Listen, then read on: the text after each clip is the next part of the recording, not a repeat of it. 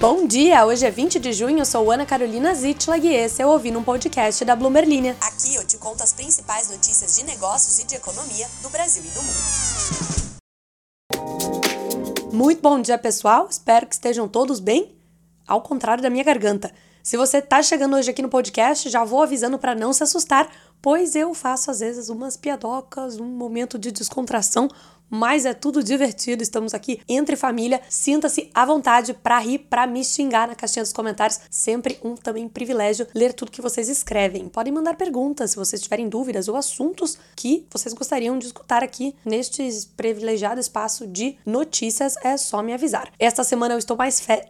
férias. Esta semana eu estou mais férias. Freud explica esta minha troca de palavras. Essa semana eu estou mais séria pois estamos com muitos projetos na Linha que acabam tomando aí um certo tempo e não me sobra tanto para fazer piadocas que eu sei que serão apreciadas por vocês. Vamos aí às notícias de hoje. A primeira será sobre a visita do chefe da diplomacia do governo Joe Biden na China para tentar amenizar os ânimos entre os países. Depois a gente vai falar de surpresa, as maiores petroleiras do mundo estão começando a desistir de alguns investimentos em energia renovável e dando preferência a petróleo e gás que tem dado bastante lucro. E enfim, falaremos sobre o que são títulos soberanos e porque um desses grandes bancos americanos está apostando que os do Brasil são um arraso menina. E vamos de geopolítica aqui no comecinho do Pods. O presidente da China, Xi Jinping, disse ao secretário de Estado americano, Antony Blinken, ser muito bom que os Estados Unidos e o governo chinês tenham avançado em estabilizar os laços bilaterais entre as duas maiores economias do mundo durante uma viagem que fez a Pequim. Os dois lados também avançaram e chegaram a acordo sobre algumas questões específicas, isso segundo um comunicado do Ministério de Relações Exteriores da China. Antony Blinken disse ao líder chinês que é do interesse do mundo estabilizar esses laços e descreveu as conversas durante a sua viagem com autoridades autoridades do alto escalão de lá como sinceras e produtivas. Queria eu que minhas conversas com os meus chefes fossem sinceras e produtivas. Tô brincando. Tô brincando, chefe. Sempre sincera e produtiva.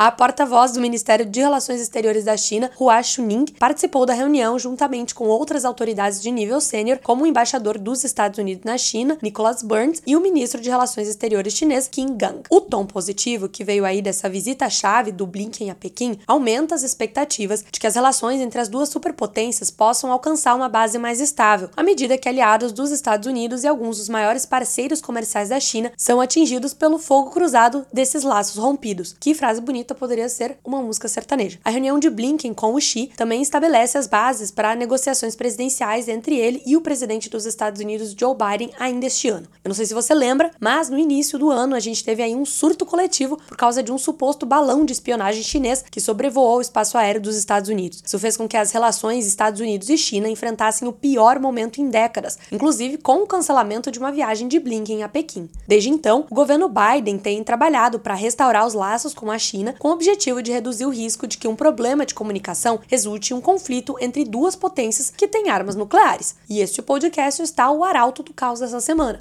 Primeiro é o Ninho, agora aí esta conversita sobre armas nucleares. Xi Jinping também tem motivos para querer esfriar essas tensões. O governo de Pequim está enfrentando um cenário geopolítico cada vez mais desafiador, já que os Estados Unidos bloquearam o acesso da China a chips de alta tecnologia para frear o seu progresso militar e pressionam Xi a condenar a invasão da Rússia à Ucrânia. Vamos então aguardar aí os próximos capítulos desta novelita.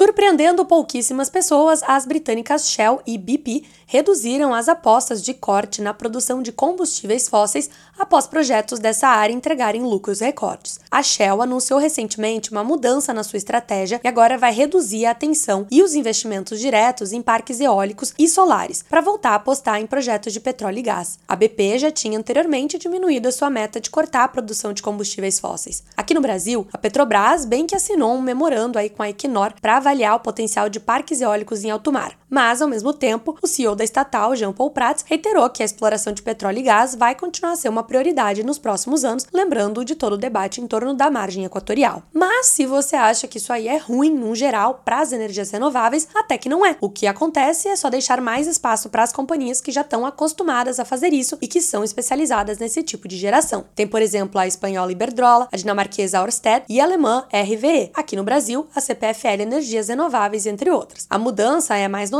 no setor eólico offshore, ou em alto mar, em que as empresas de petróleo usaram a sua força financeira para ganhar leilões a preços recordes nos Estados Unidos e na Europa. Em poucos anos, a Shell deixou a ambição de ser a maior produtora de energia do mundo para uma empresa sem qualquer meta aí de produzir energia limpa, ao menos por meio da matriz já que ela é acionista da Raizen em uma joint venture com a Cosan, aqui no Brasil. A gigante brasileira é um dos maiores players de combustíveis renováveis do mundo e lidera a frente de desenvolvimento do chamado etanol de segunda geração, que também é energia limpa. Mas a acionista Shell planeja investir seis vezes mais em combustíveis fósseis do que em energia limpa nos próximos anos, de acordo com uma atualização de estratégia na semana passada. Enquanto isso, a BP quer redirecionar os seus investimentos em fontes com baixa emissão de carbono para áreas mais lucrativas, como biocombustíveis e lojas de conveniência, ao mesmo tempo em que fica mais seletiva com os projetos. Mas aí vem um plot twist, que mesmo com a mudança das grandes petroleiras, não há sinais de que os esforços para a transição para uma economia de baixo carbono estejam diminuindo. Neste ano, a energia limpa deve atrair um investimento recorde de 1,7 trilhão de dólares, cerca de dois terços a mais do que o investimento global em combustíveis fósseis, segundo a Agência Internacional de Energia. Os números recordes devem marcar o oitavo ano consecutivo em que a energia verde vai ter atraído mais recursos do que os combustíveis fósseis. Só o investimento em energia solar vai ultrapassar aumentar os valores que vão ser direcionados para a produção de petróleo pela primeira vez. Pela primeira vez, estou gaúcha hoje. Isso inclui desde projetos pequenos, como painéis solares em telhados, a parques eólicos multibilionários no Mar do Norte e no Oceano Atlântico ao longo da costa dos Estados Unidos e da China.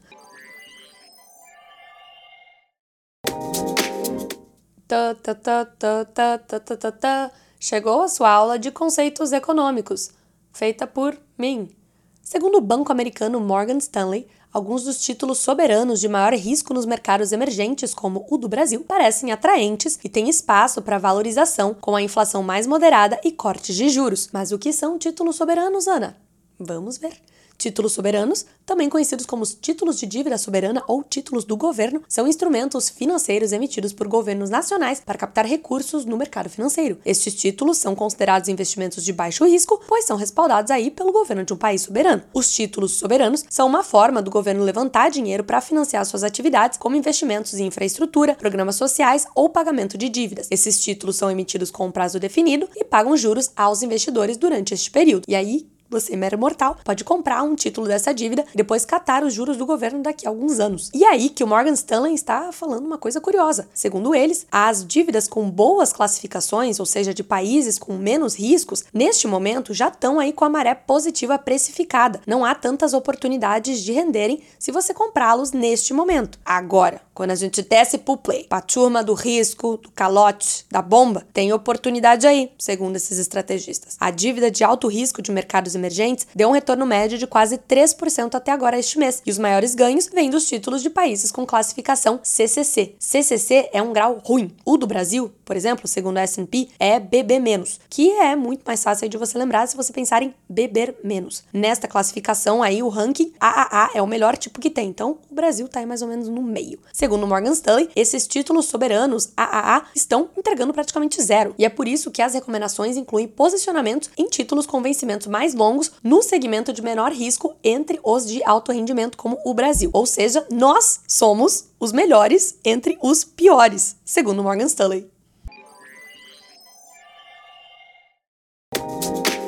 E você aí? Também é o melhor entre os piores na vida de alguém? Conta pra mim. Deixa o seu comentário aí na caixinha do Spotify ou me segue lá no Twitter. Ana, S-E-D-S, Ana Zitz. Faça o seu comentário, faça o seu. Me marca. Faz um favor e publica aí o podcast para os seus seguidores verem e conhecerem, terem conhecimento, compartilhe o conhecimento. Sempre um prazer falar com vocês. Até amanhã.